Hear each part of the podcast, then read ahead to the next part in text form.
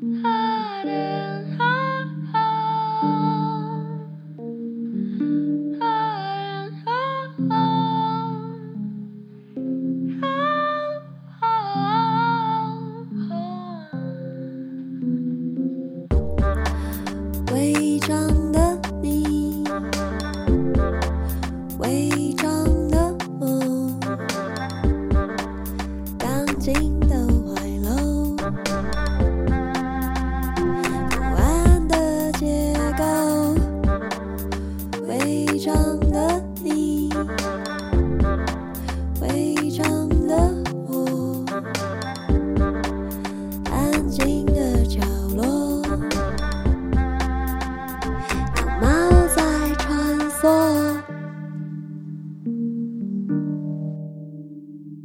好，欢迎收听《违章女生 lalaLand》，我是主持人美女作家李平瑶。我们这次请到了一位我非常期待来宾，她现在不知道为什么听我称号在窃笑。我们请客座主持人严娜女士来介绍这位到底是谁？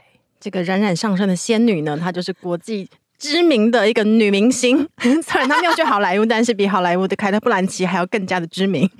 她是谁呢？她是这一届台北魔性的笑声，台北艺术节策展人林仁中。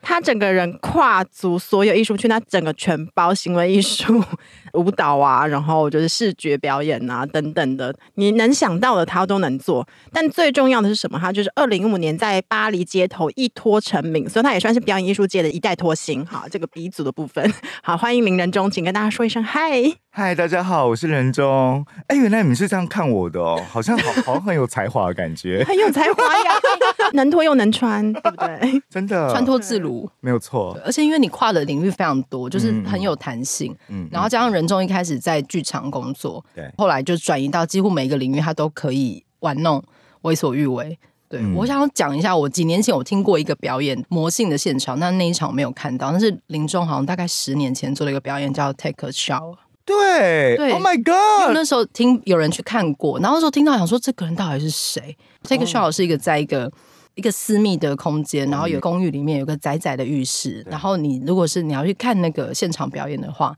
你就会到浴室的门框的这边，然后看着林仁忠先生在门框的那边 take a shower，然后从一个完整的西装，对，我是把那个洗澡顺序倒过来，就是。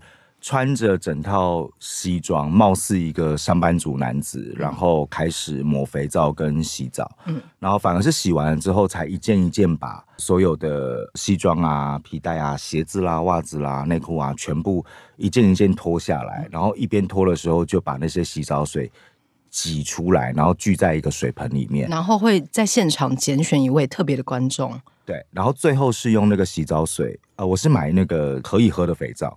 哦，是我有这种东西，谢谢你补充了这件事情。对对对，因为我们不可能把自己害死嘛。然后那一个肥皂洗澡水呢，我就用那一个水煮了一壶咖啡，然后最后再把那个洗澡水咖啡拿来给观众分享。他拣选过了观众，就是一个、欸、会知道这个一个浮水的概念。那是很久很久以前，那是我刚退伍开始正式做行为艺术的作品。二零一一年年底的时候，嗯、那是一个灾区剧团他们那个时候办的公寓联展，其实就是在家。自己家的公寓，然后呃，不同的角落，厨房啦、浴室啦等等不同的地方上演小小的表演。对，因为有一阵子台湾的剧场流行这种设定，然后我记得还有一阵子是类似超亲密小剧节，他们也会去枯岭街或哪里附近，他们就会走进一个公寓里面看表演。对，然后你这个表演，我是有朋友在现场。然后他那个时候就是看完之后，他的内心大为震惊，所以他会跟身边所有的人讲：“哇！”我从那时候就记住了这个名字。Oh my god！一起喝咖啡的，对对对对，就是仙女洗澡还让你喝她的圣水是吗？圣水，圣水啊！因为 A 的感觉不是这样。呃，Oh my god！我瞬间陷入回忆。对，所以我对人中就是加上后来就观察你在做什么，就觉得天哪，你这个人就是脑袋里到底在装什么？我也不知道哎、欸，对，加上在国外就是一脱成名啊，或者是在一些大楼梯上做很多艺术活动啊，嗯嗯，对，就是我觉得你好像观察你的所有的东西，也好像也不能说你跨各个领域，而是好像各个领域在你眼中，它是不是没有框架？嗯，它是没有这种我们好像切得很清楚的这个界限，嗯嗯嗯，对，所以你就是处于一个为所欲为的状态。嗯，我觉得那个为所欲为，一方面也是来自一种对于。条件跟框架的不满足，嗯，然后这个东西不知道是不是跟我双子座状态有关，就是我我常常双子男是，我是我不知道哎、欸，我其实也是非常非常最近才开始在追糖果师，嗯嗯嗯，对，但是我后来想一想，我常常确实在一种，并不是说别人叫我不要这样做，我就硬要做那种小屁孩的心情，比较像是。就像你刚刚讲了，我会一直在想或在看这一些条件跟框架跟情境的时候，会觉得，呃，难道只有这样吗？嗯，或者是有没有可能某几种情境跟条件，它其实是 A、B 面的概念，它其实是同一件事情，只是你看的方式或用的方式不同，所以让它变成了两件事。所以我就会像，譬如说，我后来会开始走上舞蹈的研究，然后我也花了两年时间跳舞，是因为。譬如说，Take Shower 是我刚开始正式在探索行为艺术，我想要转型做行为艺术家的一个状态。然后我后来又探索到舞蹈去，是因为我发现行为艺术跟舞蹈之间其实有很多的 intersection，所以我就用身体做填调，我就开始去。舞团工作，然后把自己的身体变成一个像舞者的状态，然后去了解舞蹈是怎么样运作的，编舞家是怎么思考的，然后舞者是怎么样在划定跟理解空间的，等等的这些事情。嗯嗯，我觉得可能是因为你这样的一种思维模式跟你的。背景的养成，我觉得可能也呈现在这一次做台北艺术节的策展上面对不对？因为我觉得看那个 hashtag，感觉就是现在当代艺术关心的所有议题，包括 酷儿策略啊，然后后人类、人类世啊，然后生态艺术啊，总集合。但我觉得看那个表演的单，好像有十七、十八档的节目，我觉得就是确实正如那个命名“万物运动”，嗯，它是万物一起生长，嗯。的那种蓬勃，但你很难一时之间归纳出它是某种单一的面向，但感觉好像所有的艺术家都在这个你的策展里面去回应几个核心的问题，嗯、是是这样子吗？嗯，其实，哎、欸，我们是可以讲很深的东西，对不对？可以啊，你要多深，观众很对，是吗？哈，观众因为我昨天我我在我在做功课的时候想说，哇，这是个好有深度的节目啊，好适合我来上啊，适合最有深度的女明星。然后你每次发出笑声的时候，我都在看她声音到底从哪里来。我也不知道，因为她从很深的地方来，又跟你的发音位置不一样。难道是括约肌吗？不可能，不是不是，我觉得她是在一个喉咙的深喉咙的一个地方。不是不是，我哎，我刚刚讲什么？深度，想要了解有深度的话题。哦，对我我要回应你刚刚用了酷儿策略这件事情，因为其实它就是我的策略没有错，这是非常精准的。好厉害哦！没有，因为因为，可是这个东西其实也是我这几年，譬如说在国外做创作，或者是有时候。可以有机会在台湾的邀约之下做作品等等的，就是包括说我这几年甚至在国内外的一些策展的工作，其实酷儿策略或是酷儿作为动词的这个概念，它一直是我的呃研究跟实践。然后这件事情让我格外有意识的，我很想要在台湾能够继续找到。空间跟适当的机会去谈它，是因为现在有非常多的自称或是自己希望把自己定位为酷儿艺术家的年轻人。我指年轻人是，譬如说可能三十出头或者是未满三十岁的这个 generation。那我们在交流，或者是有时候他们会跟我合作变我的表演者的时候，我们都会聊说：哎，那你认为酷儿是什么？或是怎么理解酷儿或 queer 或是 queering 这个这些这些概念？然后对我来说，我会很想要对话。这件事情是因为我觉得在台湾的语境吧，或至少在台湾，其他地方我不是很确定。但是在台湾有一个现象是，年轻人们在理解酷儿的时候，他他会一不小心仅限于他跟性别的展演，或者是扮装，或者是 drag 有关，然后好像就没有别的空间来理解这件事情了。那所以我就会一直跟这些年纪比我小的艺术家们去沟通这件事情，就是。他不是只有这样子，它可以包含，但是重点是，并不是一个人他 drag 了之后，他就把自己酷儿化了，或者说他的表演就叫做酷儿艺术，因为他也跟 orientation 没有关系，因为我也跟他们举例说，很有可能这一个人，不管他是生理男或女，或是复数，他不管他的性倾向是同性恋、异性恋，或者是其他。很有可能他做的事情，他思考世界的方式，他做的作品，其实是非常 heteronormative 的，或者是今天一个人他可能是自己定位异性恋，但很有可能他的思考跟创作其实是 queer 的，所以性倾向跟这一个是不是酷儿艺术的连接，它没有直接的关系。但是大家都会觉得说，哦，我是 gay，然后我就是 queer artist，它不是不是这样定义的，对，所以反而我们怎么样把酷儿到 queering 这样的一个思维模式转换成一种，它其实是一直在不断的自我提问，在内部自我提问，然后在外部，他其实是不断的在挑战跟重新质疑那个所谓二元对立的所谓异性恋正点的一种历史过程或社会框架是啊，我讲的好严肃啊，对，但是对，但是这件事情对我来讲很关键，就是理解酷儿，你必须要理解到那个所谓复数或流动，或者是怎么样跟他者产生关系，或者是。他者如何被重新定义的问题，我们才有办法进入到一种酷儿作为策略的概念。所以，其实包括这次台北艺术节的策划，这样的一种思维模式，一种流动的或者是复数关键字的概念，其实也在底蕴里面。嗯，而且我很喜欢你刚刚说酷儿作为动词，嗯，所以它是正在。运动中的是对，然后因为你刚才也说你要不断反身思考嘛，所以它必定是一个动词，它并不会变成静态的一个名词，是作为一个固定的指涉物这样。没错，没错。所以我觉得，嗯、呃，反映在这一次的这个策展里面，就其实我也会很好奇，因为你刚刚说那个复数啊，就是。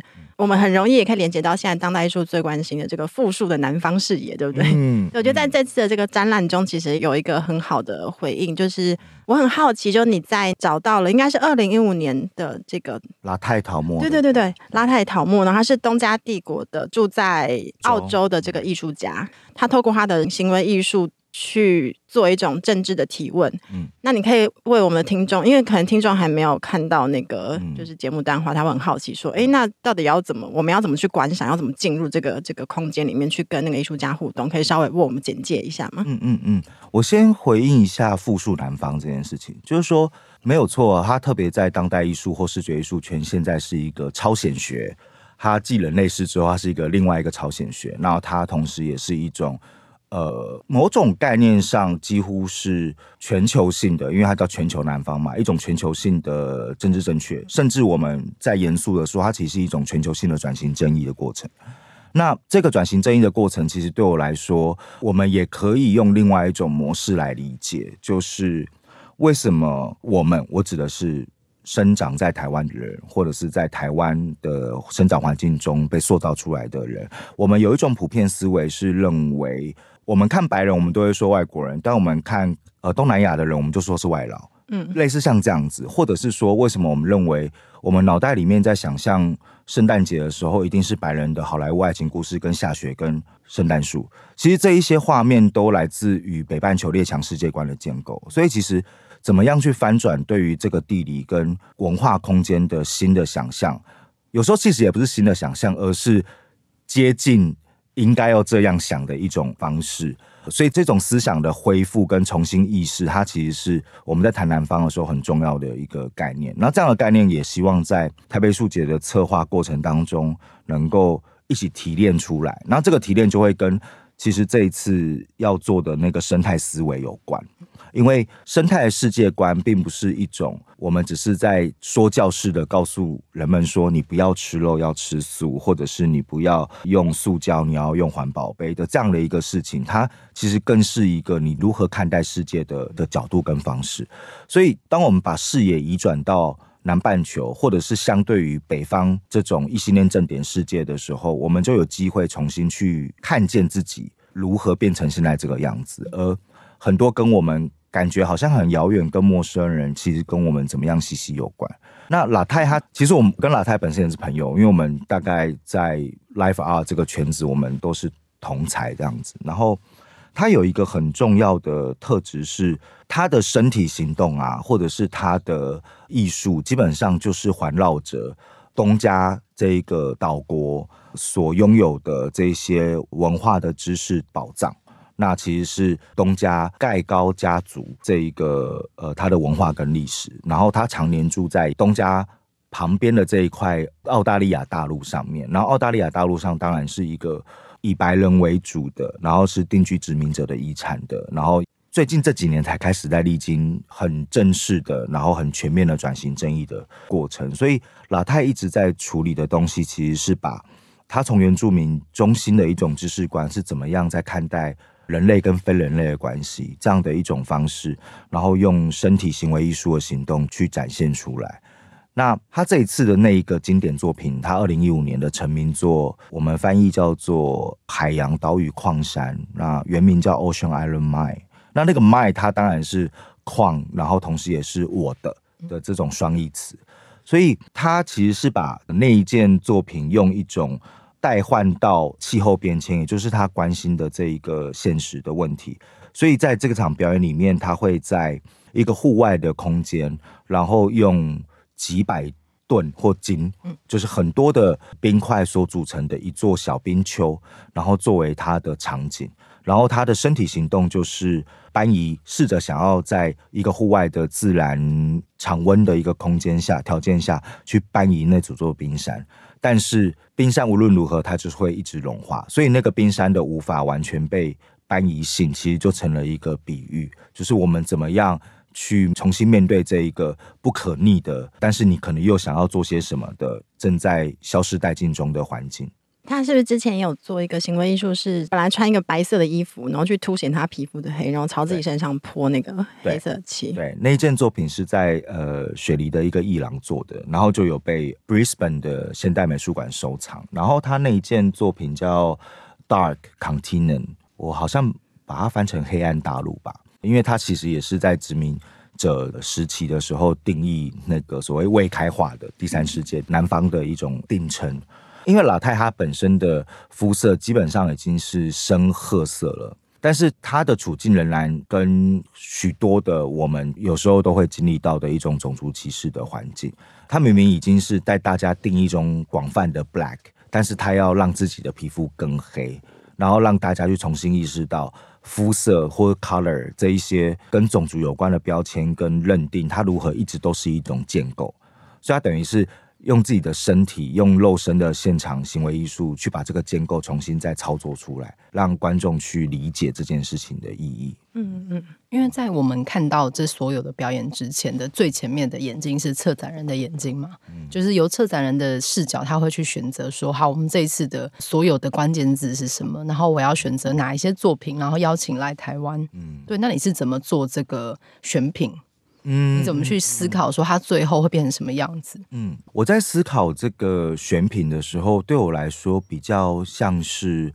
并不是家里冰箱缺什么，然后我要买什么进来，比较像是如果我带了这个东西进来，它怎么样跟我自己家里已经存在的环境跟条件能够产生碰撞，所以它其实是一种对话性的选品。那这个选品其实除了国外作品，就是已经做好的作品之外，它可能也包含了特别针对这次的主题的国内的全新委托创作。所以每一件作品在这种复数关键字的呃思考之下，它其实都有一些对话。譬如说拉泰的这一件海洋岛屿矿山，想要把一种南岛的海岛的海洋的知识这样的身体行动跟思维带进来，然后海洋的思考对我来说就是一个我想要同时有。国内的全新作品来对话，然后这个国内全新作品的动机，其实也是因为在所谓 theater 或者 performing art 这样的一个表演艺术圈里面，跟视觉艺术比起来，做相关题材创作者或现有作品是其实比较少的，所以我们就想说，那我希望以海洋为关键字，能够来讨论台湾人的海洋跟海鲜文化的关系。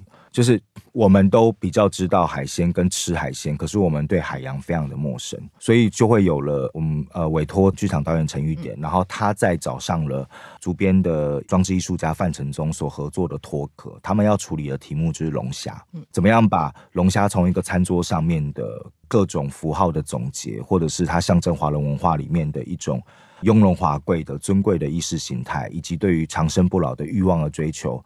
转移到它原来作为一个海洋生物，它可以有的视野，跟人类怎么去重新想象龙虾的一生这件事情。嗯，所以其实挑选节目的过程，它有一种是因为有一一些已经存在的特定作品启发了我的想象，有一种是我希望处理什么，而我找到了，哎，刚好有什么样的作品可以其实放进来一起对话，同时它又能够刺激国内的全新创作的作品，能够加入这样的对话的情境里。嗯，因为像除了严娜刚刚提到的作品之外，我对于有一个作品叫《太阳与海》。嗯，我也觉得那个作品很有趣，因为我有看到你在之前专栏已经有介绍过这个作品了。我这样子听起来，觉得你好像是用很多视角，他一直在移动调整视角来，好像在挑战观者观看的角度。他们是一个被主观式移动的，有像一个 VR 或什么样的一个东西。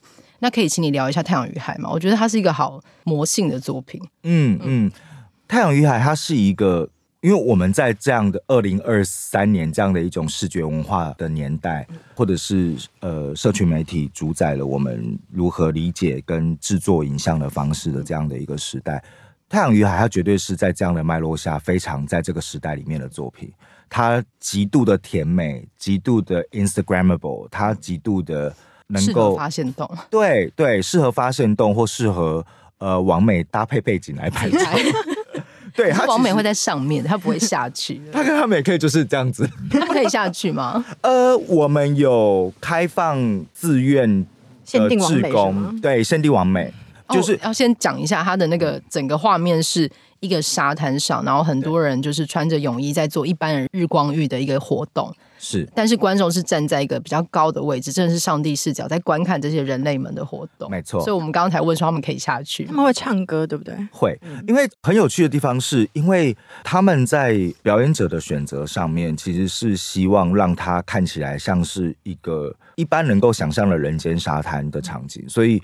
他各种体型的人都会有，他可能各种年龄层的人也都会有，他可可能甚至各种肤色的人也都会有。因为海海滩作为一个观光客的一个乐园的地方，它的呃人口跟人类组成本来就是非常多元的，就是一个众生相。对，一个众生相。然后这个众生相里面，他们居然都是歌剧演员，除了狗之外。谢谢你，谢谢你。对，连在里面看起来很像灵眼的小孩，他们都是歌剧演员，连小孩都是。对，所以其实是一个。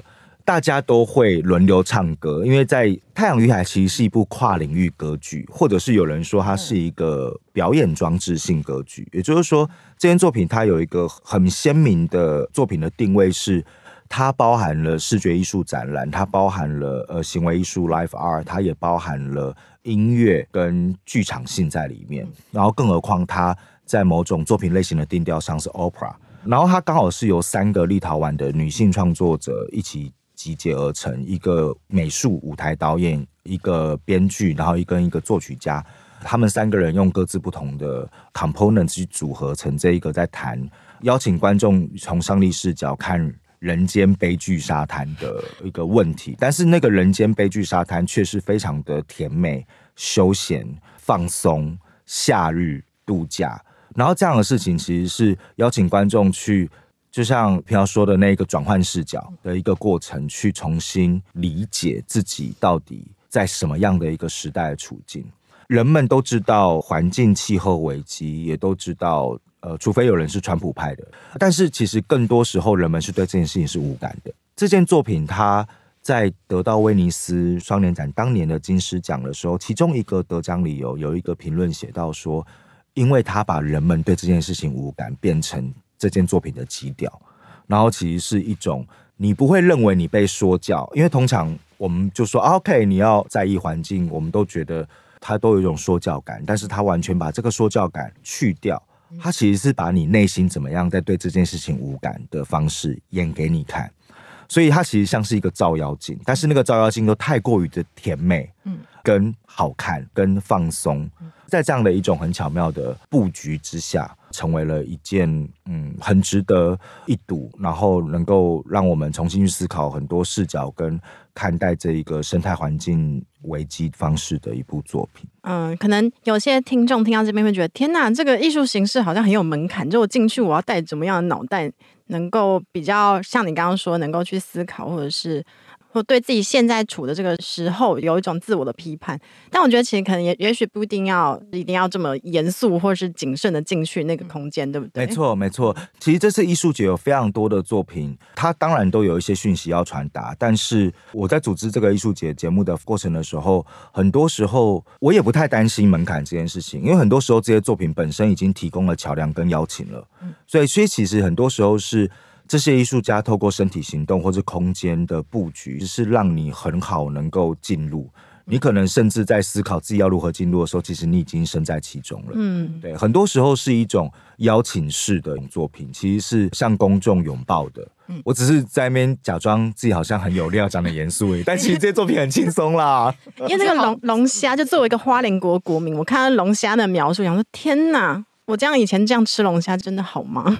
就是对，因为龙虾龙虾的这件事情，它关于脱壳这件作品，我们当然不会用 PowerPoint 解释龙虾的一生，因为我们也不是 Discovery 频道嘛。但是陈玉典跟范承宗这两位跨界的创作组合，他们其实是想要透过身体的劳动，邀请观众理解到怎么样从无到有的搭建一座龙虾装置，然后从那个龙虾装置的搭建过程，我们去理解。龙虾的身体的构造是什么？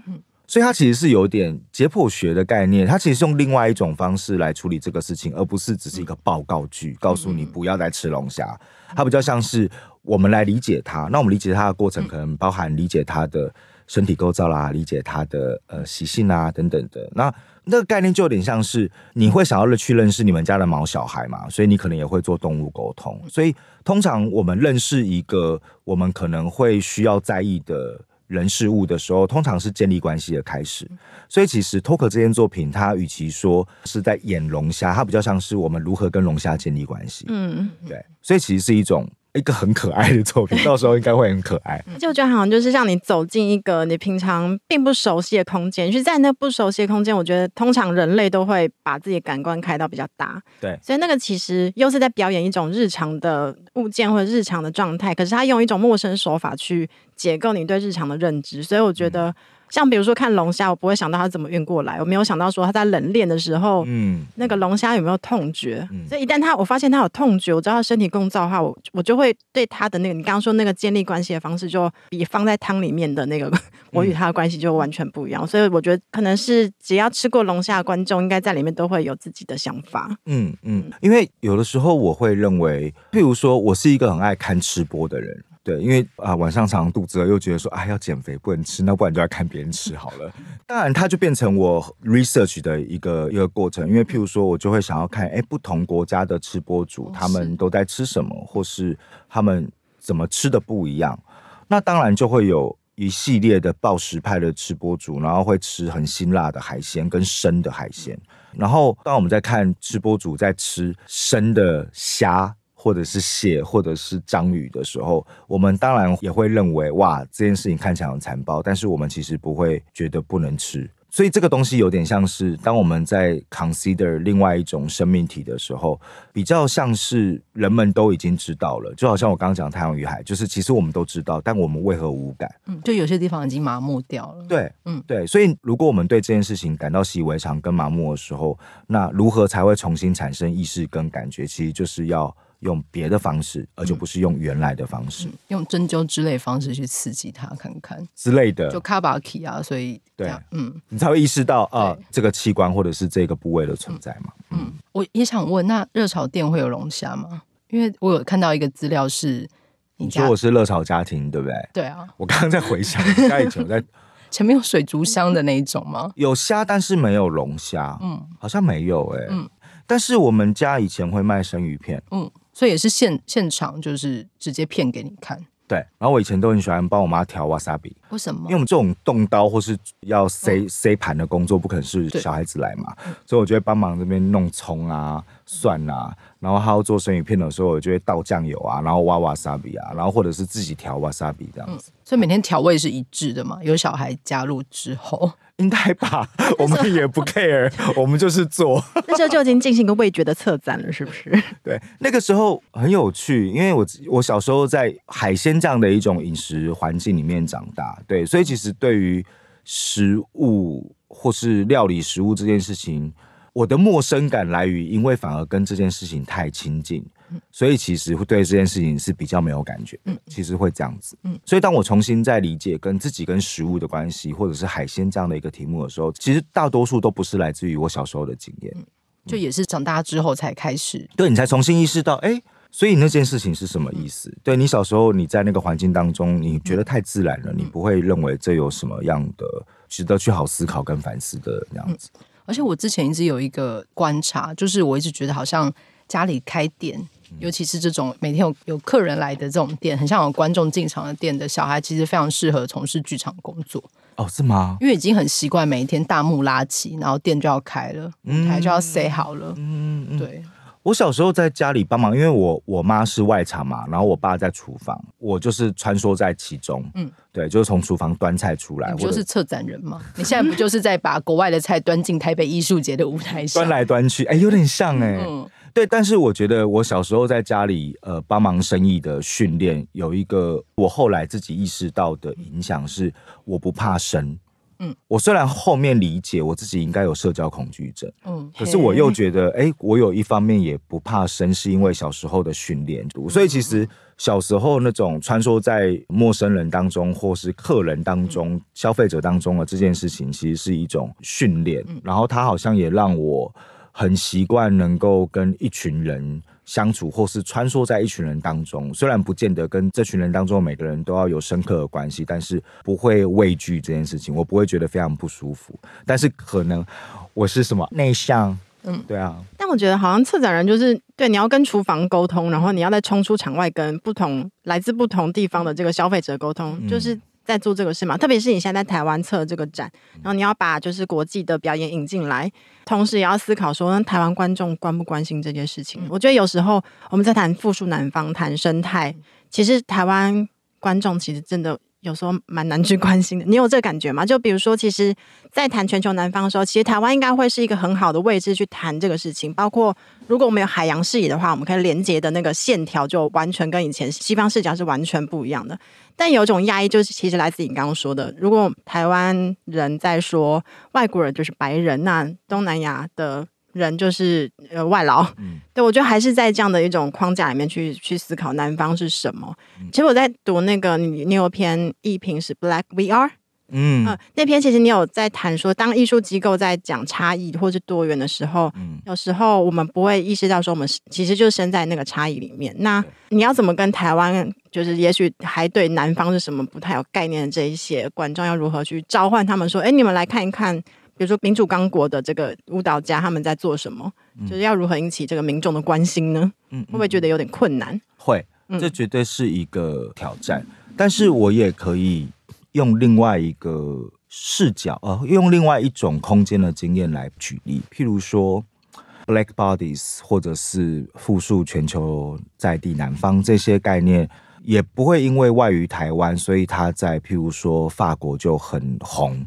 我觉得艺术策展，或者是各种艺术计划，或者是机构在呈现这些节目，想要带出这些当代议题的时候，其实面临的挑战是非常大同小异的。因为很多时候民众他会被假设，或者是就像有可能他们也真的是这样，是处于一种比较漠不漠不关心的状态。所以，怎么样去 engage 观众，他一直都是问题，这个东西也在我在国外策展的过程当中，我自己也有体会到，就是我们都觉得啊，这里应该比较不小众了吧，但其实。呃，艺术它怎么样都还是小众的，只是人口比例多寡的问题。就十个人跟十二个人的差别是吗？之类的，之类的，就是可能两百个人在他们那边叫小众，可两百个人在我们这边也许叫大众。对，已经可以演完枯岭街的。对，之类的。但是这个挑战很有趣的地方是，怎么样建立关系？然后他就是需要花时间，因为就有点像我刚刚讲那个，你会开始在意这件事情，然后你才有办法开始跟他有关。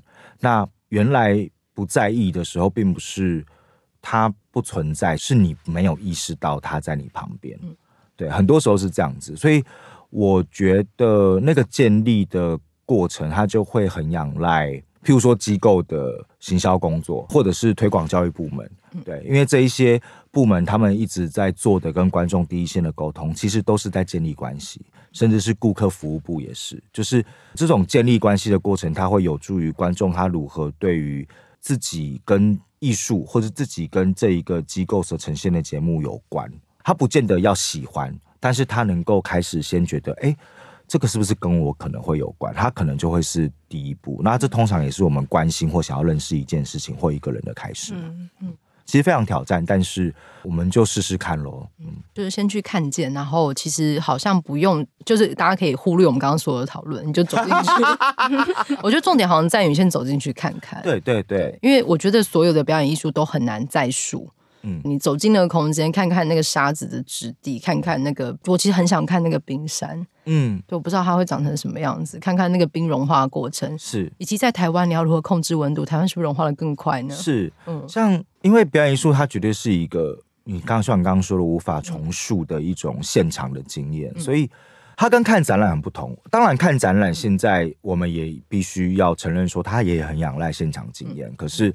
很多时候，我们看图片好像也就满足了去看一件作品的欲望，嗯、但是表演你就是必须要现场。嗯、所以你在照片里面看到那个冰山，跟你在现场因为体温、嗯、气温，嗯、你看到表演者的汗水，嗯、你感受到你自己的汗水，嗯、然后你看到那个冰在你面前融化的时候的那一种融化的形状，冰山如何开始倾斜，冰块如何掉落。然后那滩融在地上的水如何蔓延到你的脚边的这一些体验都是非常有身体感的。然后这也是表演艺术呃最特别的体验。所以我们也有可能觉得融化的冰山跟我们无关，但是我们先看到了原来冰山是这样融化，它就是一种体验嘛。先有了体验，你就会开始去想象，哎，那我会想要吃吗？我会想要。跟他有关吗？我会想要用吗？我会想要戴戴看吗？选选看，然后推荐给朋友。这件我有戴，这样。对对对。而且里面有一个很强，是你真的要去参与才有那个体验感的活动，是植物电音疗愈沟通趴。就回到有一个关键字叫做跨物种沟通，我们要如何跟植物沟通？嗯，这件事情呢，呃，当然有很多艺术家的重新诠释跟想象，跟其实会觉得有时候听起来会觉得荒谬跟不合理的地方。但有趣的地方，也就是在于，因为这件事情它没有那么的理所当然，所以它能够成为艺术家能够去发挥的创作过程。跨物种沟通，其实对我来说是。一个很水平时代的事情，就我每个人都应该要去朝向它。但是对我来说，那个跨物种沟通最常见，一般坊间最常见的就是我们会想要跟宠物对话，它已经就是跨物种沟通的一种练习了，或者是一种实践。但是我们再把它扩张一点，可能也包含了植物或者是海洋生物，其实龙虾也是。或者你可以带你的龙虾去，是不是？啊！你这样没有为龙虾设置专场，我真的很愤怒。你说要带龙虾去看脱壳吗？不要啦，所以好像很残忍。目前剧场里面好像只有就是轻松自在场是可以带小孩亲子共融，还没有听过就可以带你的龙虾去看龙虾。就想说植物趴是要带植物去吗？对，植物趴我可以带自己家里的植物去。可以可以，它有限制植物的高度吗？目前没有，你只要扛得起来都可以。OK，但是也不要让自己太累。想说那个不要真的扛一大盆盆。尤其是跟柏林地铁一样嘛，只要你拿得动，你都可以带进去。概念上是，概念上是，哎、嗯欸，有高度线应该没有哎、欸，应该也不过我家的琴叶榕现在长得很高哎、欸，它现在比我还高。那太高了，所以你，你可能要推推车，所以不能带等身高的植物，不建议。但是如果它是你最珍爱的植物的话，想跟他说话的话，因为你知道建国花市的那个假日的市场有个特殊的摊位，就是你可以带你的植物去找它，那里有个桌子。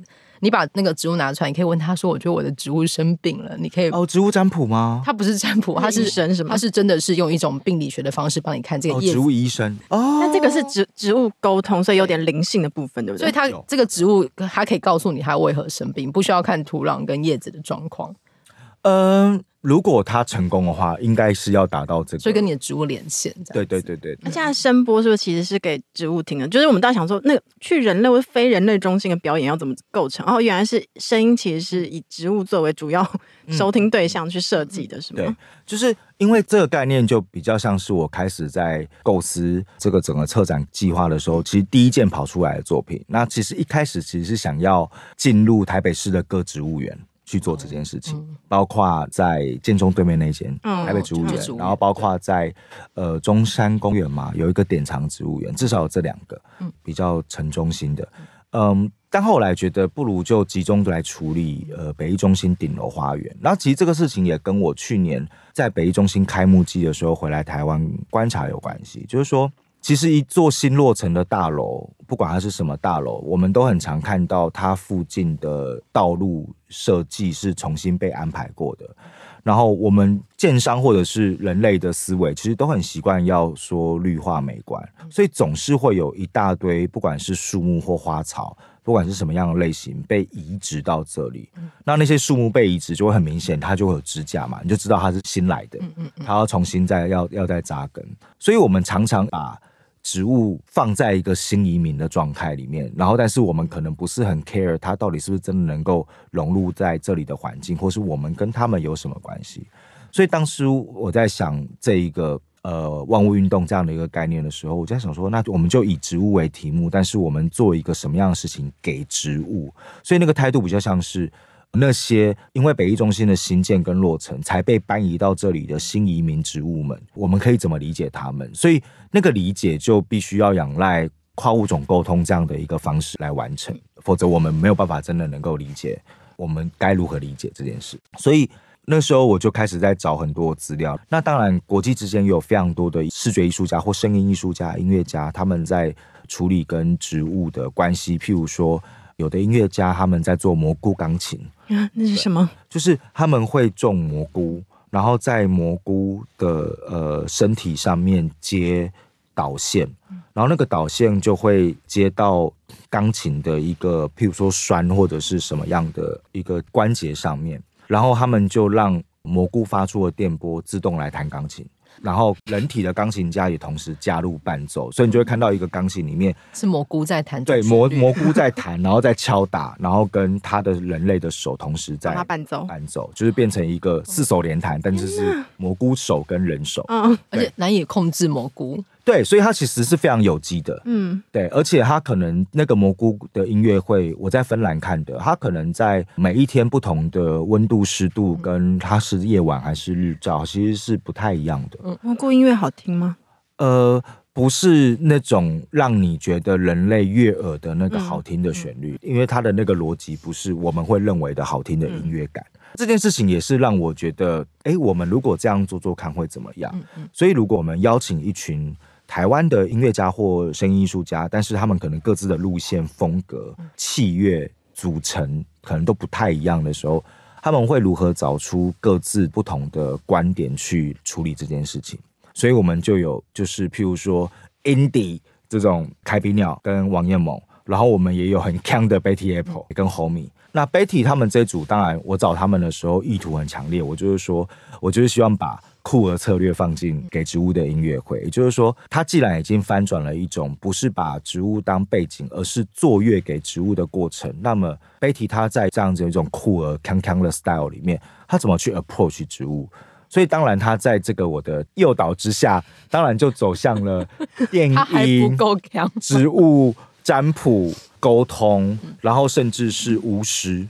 哦，对。对，因为萨满是要跟植物沟通的，没错。嗯，然后他邀请了一个在台北 drag queen 圈的一个好朋友菲律宾，超爱对菲律宾。花莲人。啊，因为菲律宾他是布农的巫，嗯，但是他是听 Betty 的说法是，他最近才开始要进入要接。要接这件事，要接了啊！我几年前访问过他，是吗？哈，对对对，对，就是 Betty 跟我说，他最近刚好在要接这件事情，所以 Betty Apple 也邀请了菲律宾一起来加入这个计划，所以我们就会有各种不同类型的 channel 在处理这件事情。然后目前呃，我听到的一个开场的设计，我想应该做得到。就开场的设计，他们会去访问植物，透过植物沟通师的协助。去让植物点歌，所以他们开场的那个歌单是要植物决定的。天哪，对，就是 right now 你想听什么？那个点是像皇帝翻牌子那种有选项的，还是要植物说出来？现在现在细节我还不知道，okay, 对，就譬如说绿头牌，对，譬如说他们是要像把绿头牌每一首歌都播一次给他听，然后再让他选了，还是他直接他说的出，对他直接指定他要什么样，就像我们小时候去钱柜，就是会有一串数字，对，就是他就可以选那个数字，还是说他譬如说他可以指定赫兹哦，或者他可以指定节拍，是。他可以指定一些可能。帮助我们人类比较好理解的方式然后我我们就从这些线索里面去做歌出来，因为后面他会现场 DJ 嘛，嗯，对，天哪，我好兴奋！今天我一定要去。是我们可以先买票，是不是要看有多自己强播出去很危险，我们要先买。棒哦！对，所以因为因为我跟 Betty 在一起工作这件事情的时候，我其实是有点希望他能够往一个真的是一个 party，然后那个 party 并不是一种，因为我就跟 Betty 说，你不要担心，就是现场让观众会觉得无聊，因为 party 其实本来就是多焦点的一个状态，大家在自己的 corner 都可以 enjoy 自己在发生的事情。所以，我们如何把跟植物的各种不同可能的互动跟沟通布置成一个 party 现场里面的多焦点事件？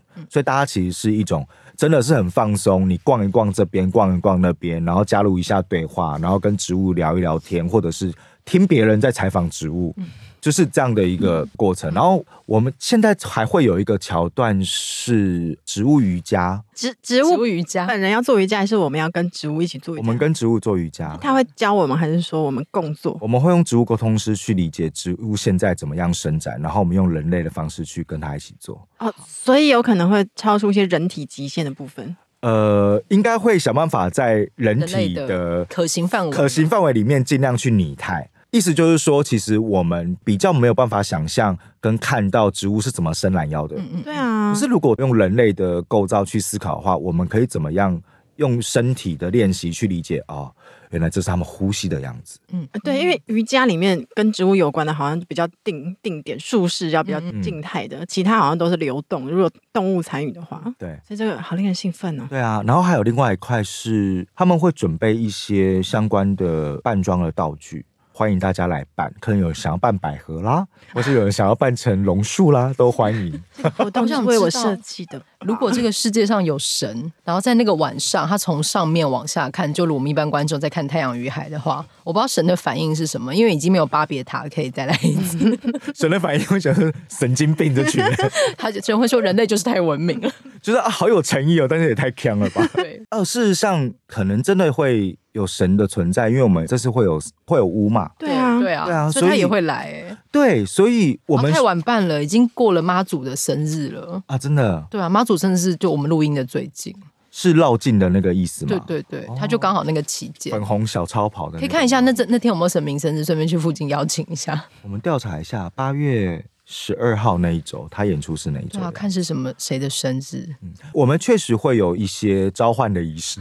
天哪，可这是召唤哪一种神？目前吗？目前有，应该会是菲律宾做场，但是目前要怎么处理那个我们还不知道。嗯，他们还在发展，好紧张哦。当中，你你紧张的部分，要净化自己才能去啊。这个污秽的心灵，你可以带着一身的污秽来 来被净化，让神净化我。对，然后植物说：“划算的活动。”植物说：“你好脏啊！”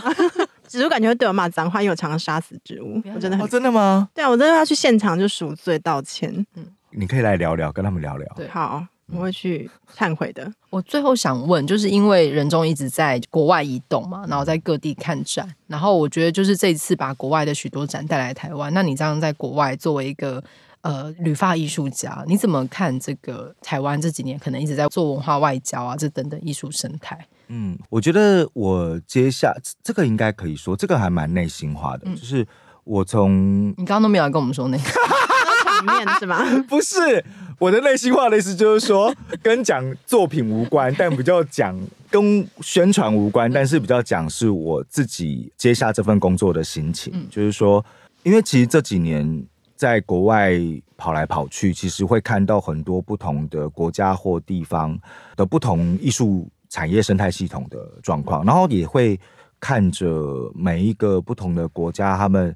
其实也有文化强国跟小国之分嘛，嗯嗯、然后他们怎么样栽培自己的艺术家？譬如说一个国家，他怎么样用文化政策，不管是地方或中央的资源，在栽培艺术家，而他们会有某一些文化盛景，是因为他们已经栽培了半世纪了，所以很多时候它不是一天可以触及的。那另外一种观察是，我们要如何能够寻求一种比较健康跟不能讲对等，而是真的有关系的、有往来的交流模式，而不是我们只是花钱请别人来，或者是再花钱把我们自己艺术家的作品送出去。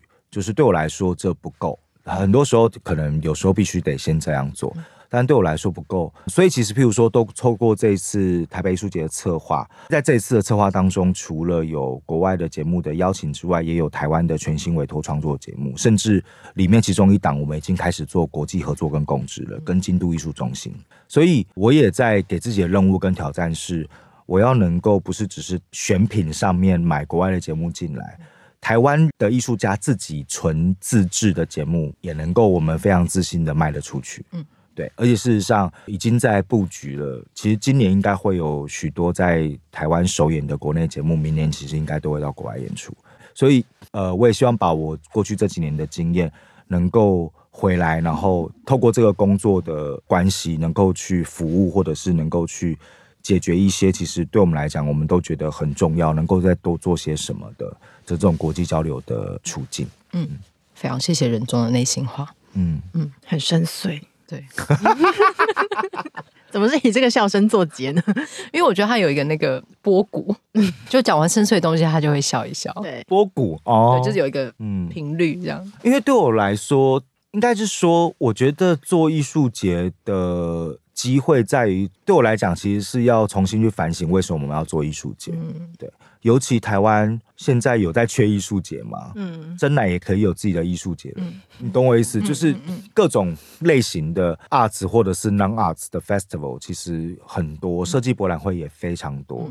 所以在很多的文化事件当中，这一个台北艺术节，或者是某一些属于表演艺术系统的艺术节，它能够做什么？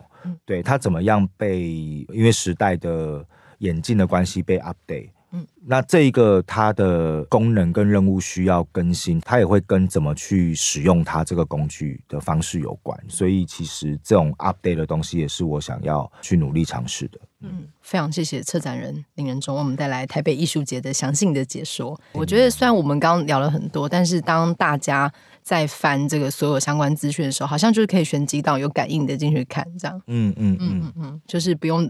想太多，嗯，就重点是在于在场，你要在场去感受看看。呀，yeah, 其实如果是对这个题目感到好奇，但是觉得自己好像没有相关的理解的话，其实真的不用担心，因为给植物的音乐会是一个非常非常非常好入口的一个管道，因为你就是来听音乐嘛。嗯嗯。但是有趣的事情是，那个音乐其实又是给植物听的，而且是植物点歌，所以是来听植物听音乐。对。你是在陪植物，就是我们变成植物的照护者跟陪伴者。嗯嗯嗯。所以这个东西也是我们在讲，不是以人类为中心的概念，就是你的角色是转换的。你现在是一个植物的照护者的时候，嗯，你可以怎么样陪着他听音乐？嗯，对。干嘛啦？真的是练习分呢。八月怎么那么久？该死！是很想要赶快。对啊，你等不及了，赶快听。对啊，你要带什么东西去啊？不是有扮装现场那个服装可以？所以你要你要要指定服装吗？我想说，有没有牵牛花一些？不是，你有一年的万圣节，你扮成阿凡达。对对对，还有什么比阿凡达的扮装更适合去听这个的吗？啊、哦，因为它是跟万物沟通。对啊，那还是你要扮阿凡达，但是你在身上插花。哦，你扮阿凡达身上插花，然后把手插进土壤里面。还是我就查太宰夫人其中一段，因为要全裸都身上要贴花。Oh my god！你们要付钱请我？我觉得这好像要付钱给他，好，他不要买票。那还是你要加入别人的场表演者啊？不至于吧？你邀请很随便的，我觉得可以，因为他现在都还在斡旋当中嘛。对啊，对啊，他们还在。我觉得你很适合跟 Betty Apple 同台。那我要我一定要裸体吗？我现在开始有点包袱了。哎哎，裸体的部分要怎么样能够坦然的裸体啊？因为人中前几年做的很多行动都是把身体作为一个非常自然存在的一个器皿。而且这次艺术节那个 Temporary Title，嗯，大裸特裸，没错，全裸全裸。呃，我。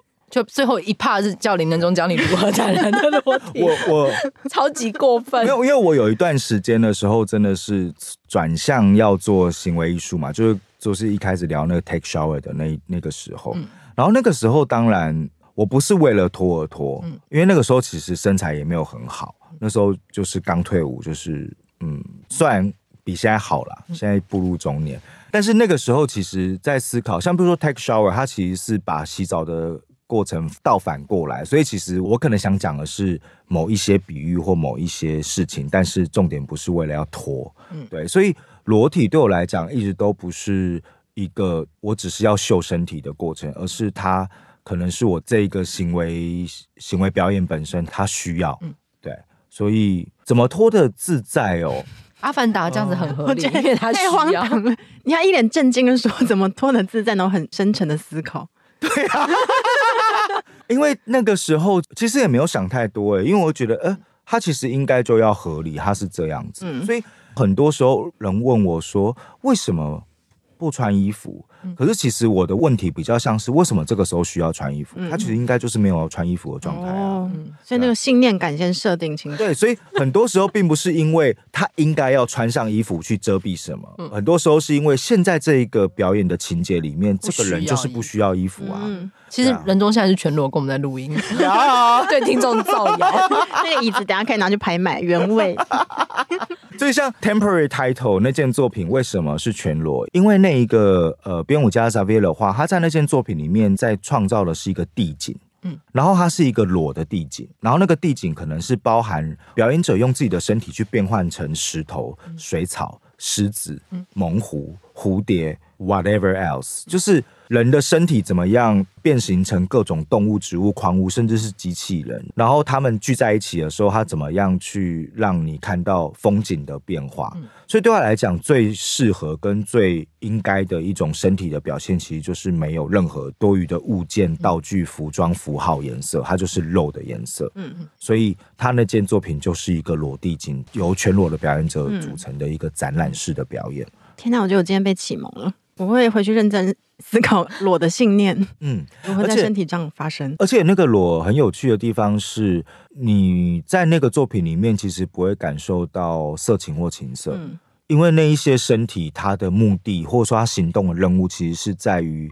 在空间当中变成各种不同的地形，嗯，对，跟不同的物物体，对，有时候那个舞者在翻滚，感觉好像是风吹过沙子，是，对，有波浪感，是。然后我在看他的作品的时候，因为有好几段其实是狮子跟猛虎的状况，就是完全是在看动物星球频道啊，Discover，对。然后最有趣的是。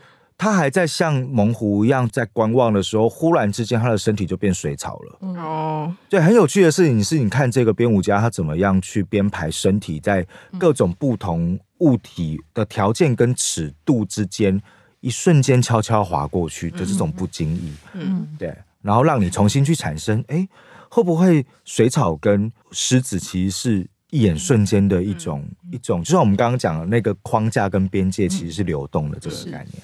我觉得听完越来越困扰，就是每一场如果都想看的话，那个时间有一点难分配。对啊，对啊，怎么办？我们是这，你有想过大家的心情？没有，很忙哎、欸，这么有才华带来这么多，他怎么办？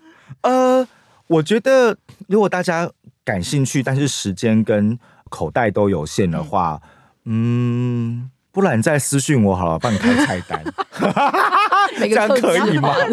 克制化，对啊，对啊，你这售后服务做的很好，哎，果然是热炒店之子，可以哈，对对对，我很乐意，我很乐意，因为我觉得这一趟有点像是一种旅程式的节目安排。譬如说，我举个例子，《太阳与海》跟刚刚讲的全裸的 Temporary Title 是同一个周末演出，嗯。啊，所以其实非常适合。你不管是先看哪一个，嗯、但是你在同一天把它看完。哦，所以然后你也会看到一种同样都是一种地景跟地貌，但一个是人造沙滩，嗯、然后一个是人体组成的一种抽象的变的变形，哎、好像很不一样。可是这两种都是在生态的不同面向里面去谈，嗯、呃，不同的关照这样子。哇，是。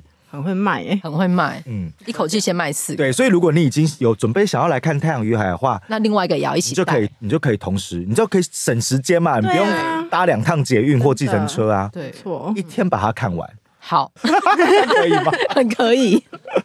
好，那所以请大家可以去参照一下你自己的时间，然后选择你要把什么配成组合，反正都出门一趟，不如每一次都带两个。是这样吗？对，而且那个周也还有植物音乐会，因为是同时。哦天哪！那我要坐在那边还是怎么样？那边街头扎营就对了。我跟你说，我们有把演出时间刚好错开，就是我们想要让观众如果想要一整天是一整天是三场或两场在馆内的话，是办得到的。嗯，好，所以大家密切注意这个时间的安排。是的，是的，大家请排定。那如果大家对于那个 agenda 有问题的话，欢迎私讯我们。北艺中心应该有小编这种服务吧？有哈。被中心感到困扰的脸，默默的默默点了一个头，被我丢了一个 炸弹。好，所以大家可以参照看看。好，我们真的是再次谢谢我们的旅发艺术家，人间国宝。谢谢谢谢违章小组。好，再次谢谢林念中，谢谢谢谢。好，违章女神拉拉蕾，我们下次见，拜拜拜拜。